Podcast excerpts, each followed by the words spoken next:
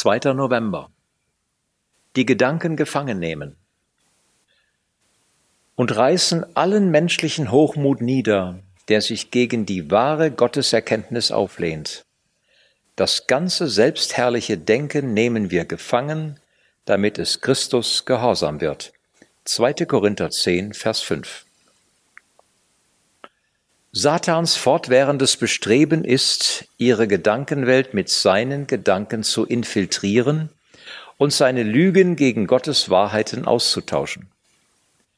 Wenn Satan ihre Gedanken unter Kontrolle bekommt, kann er auch ihr Verhalten steuern.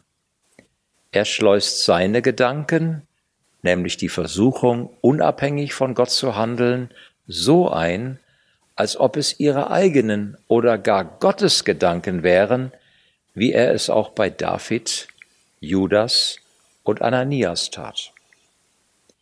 Einer meiner Studenten erlebte, wie täuschend Satans Gedanken sein können. Eines Tages kam Jay in mein Büro und bekannte, Dr. Anderson, ich stecke in Schwierigkeiten. Jedes Mal, wenn ich mich zum Lernen hinsetze, spüre ich Stiche am ganzen Körper. Meine Arme gehen unfreiwillig in die Höhe, ich sehe nur noch verschwommen und kann mich nicht konzentrieren. Wie steht es denn mit Ihrem Glaubensleben? erkundigte ich mich. Ich lebe ganz intensiv mit Gott, rühmte sich Jay. Wie meinen Sie das? Nun, wenn ich mittags die Uni verlasse, bitte ich Gott, mir zu zeigen, wo ich das Mittagessen einnehmen soll. Wenn mir dann Burger King in den Sinn kommt, gehe ich zu Burger King. Dann frage ich Gott, was ich nach seinem Willen essen soll. Wenn ich dann an einen Hamburger denke, dann bestelle ich einen Hamburger. Und wie steht es mit dem Gottesdienstbesuch, fuhr ich fort. Ich gehe jeden Sonntag dahin, wo Gott mich beauftragt, hinzugehen. An den letzten drei Sonntagen hat Gott mich in eine Mormonenkirche geführt.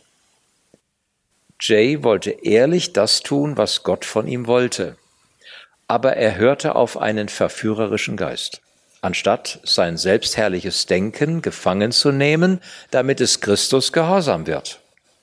Dadurch öffnete er sich für Satans Handel in seinem Leben, wodurch sein Theologiestudium blockiert wurde. Wir müssen unsere Verantwortung wahrnehmen und uns für die Wahrheit entscheiden.